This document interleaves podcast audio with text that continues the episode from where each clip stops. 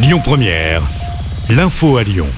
Bonsoir à tous. Dans l'actualité ce lundi, cette cyberattaque dans l'Essonne, l'hôpital sud-francilien a été visé par des pirates informatiques cette nuit. Ces derniers ont réussi à bloquer le réseau de l'établissement et demandent une rançon de 10 millions de dollars. Conséquence, tous les logiciels sont inaccessibles.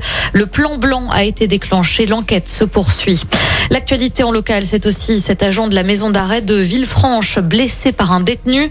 Les faits remontent au 13 août dernier. Selon le progrès, l'homme de 36 ans incarcéré avait dégradé du matériel avant de frapper le surveillant à coups de caisse à jouer. L'individu devra s'expliquer prochainement devant la justice. Il y a du nouveau suite aux violences qui avaient éclaté à Rieux-la-Pape. Souvenez-vous, c'était dans la nuit de vendredi à samedi.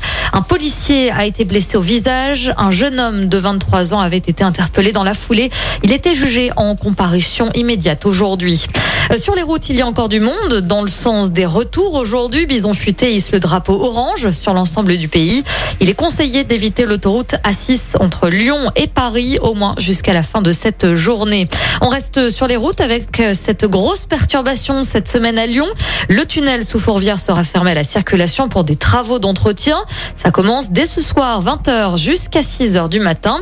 L'opération sera reconduite toutes les nuits et ce jusqu'à jeudi. Et puis attention également, le pont de la brasserie sera lui aussi fermé la nuit en fin de semaine.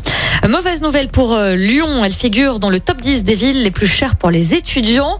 Le classement a été dévoilé aujourd'hui par l'UNEF, l'Union nationale des étudiants de France. Selon cette étude, Paris arrive en tête, Lyon est à la 9 place, où le reste à charge mensuelle pour un étudiant en moyenne atteint 1089 euros.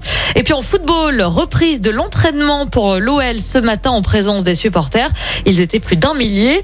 Prochain match pour les Lyonnais, ce sera dimanche contre Reims à l'extérieur.